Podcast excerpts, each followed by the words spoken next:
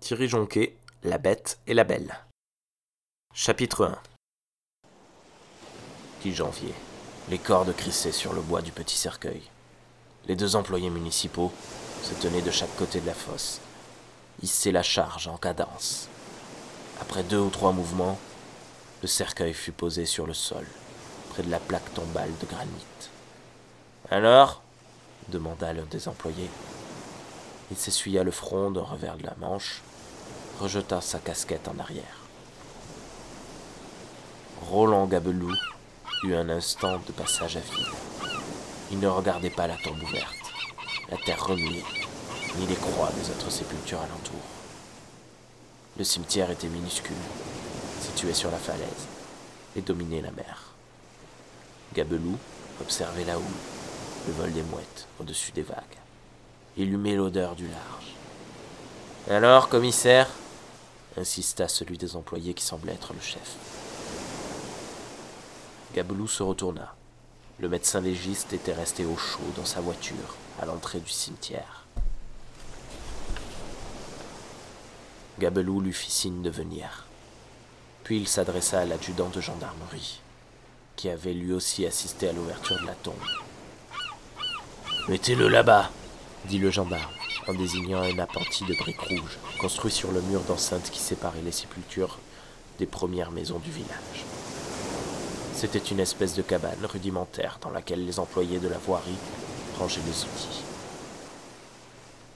Les deux fossoyeurs posèrent le cercueil sur une grosse brouette et poussèrent le tout vers la cabane. La roue de la brouette, cerclée de fer à demi rouillé, grinçait sur le gravier. Dans les allées, l'herbe était encore couverte de gelée blanche. Le médecin légiste attendait, les mains frileuses enfoncées dans les poches de son par-dessus. Il était venu de Paris, en voiture, avec Gabelou.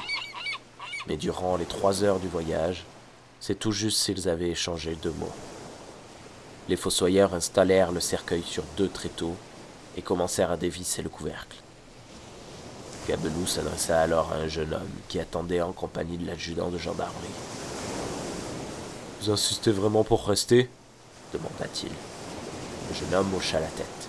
Pour lui, cette matinée tournait à l'épreuve. Âgé d'à peine vingt ans, il était le frère de la victime. Ne dites pas victime, on n'en sait rien, avait grogné Gabelou lorsqu'il s'était présenté à son bureau la veille. Oui, répondit le jeune homme. Je veux rester. Gabelou, Gabelou haussa les épaules. Il se doutait que les parents faisaient pression sur lui pour qu'il soit là. Eux n'en auraient jamais eu le cran. Je vous préviens, soupira Gabelou. Ça risque d'être dégueulasse.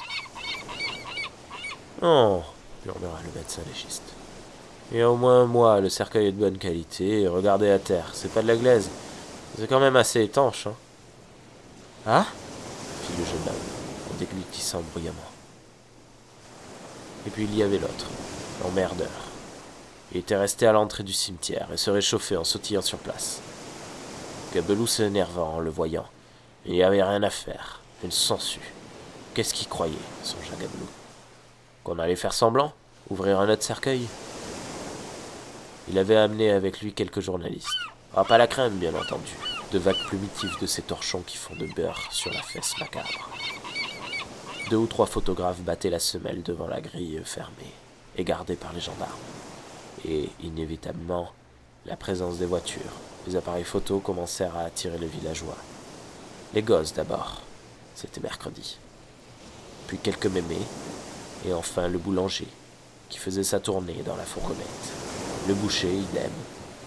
Les regards étaient hostiles. Ce n'est pas très chrétien d'aller ouvrir une tombe. Mais tout le monde se tenait tranquille. L'emmerdeur discutait avec un gendarme. Gabelou avait été très ferme.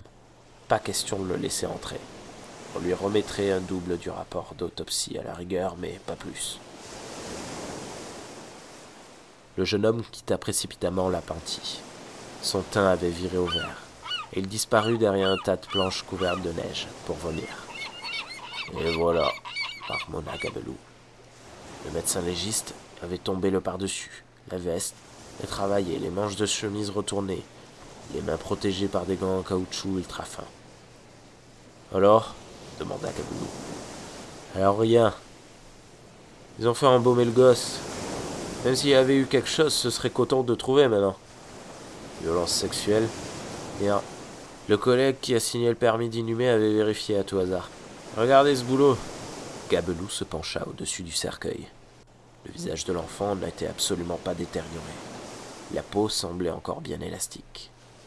Les cheveux avaient continué de pousser après la mort, et la face livide était nappée d'un nuage bleu. Par chance, on avait habillé le cadavre d'une simple chemise de nuit à dentelle, ce qui facilitait le travail. En retroussant le tissu, le médecin examinait la peau du torse, légèrement parcheminée. Il secoua la tête. Rien insista Gabelou. Non. Enfin, si. Il y a la marque euh, à la fesse droite. Mais c'était dans le premier rapport. C'est quand il a glissé sur le marchepied avant de basculer dans le vide. Ça pourrait être un coup de pied ah, Il faudrait qu'on ait tapé vraiment très fort. Il souleva le cadavre sur le côté. Et Gabelou put distinguer une tache plus sombre parmi les marbrures qui parsemaient toute la peau du dos et des membres inférieurs. Puis il reposa. Gabelou observa le visage, les yeux clos, l'expression sereine. Le légiste tapota sur la joue. Beau boulot la restauration, hein? Ils ont mis des contreforts de caoutchouc. Ça donne de la rondeur. Et ça demanda Gabelou en désignant sur la peau des épaules deux stries, une à droite, une à gauche, qui barraient perpendiculairement la clavicule. À cet endroit, l'épiderme était brunâtre et se craquelait nettement. Oh, ce n'est rien. C'était aussi dans le premier rapport. Ce sont des bretelles de cartable. Il le portait sur le dos comme un sac. Quand il a glissé du marchepied, le cartable s'est pris dans un renforcement de la porte. Ça tire un coup sec, à 60 à l'heure. C'est déjà pas mal. Une échymose bien nette. Vous croyez que ça vaut le coup de continuer? Il avait soulevé la tête avec délicatesse et déplacer du plat de la main la masse de cheveux pour faire apparaître l'énorme trou en arrière du crâne. Là encore, le thanatopacteur s'était donné bien du mal.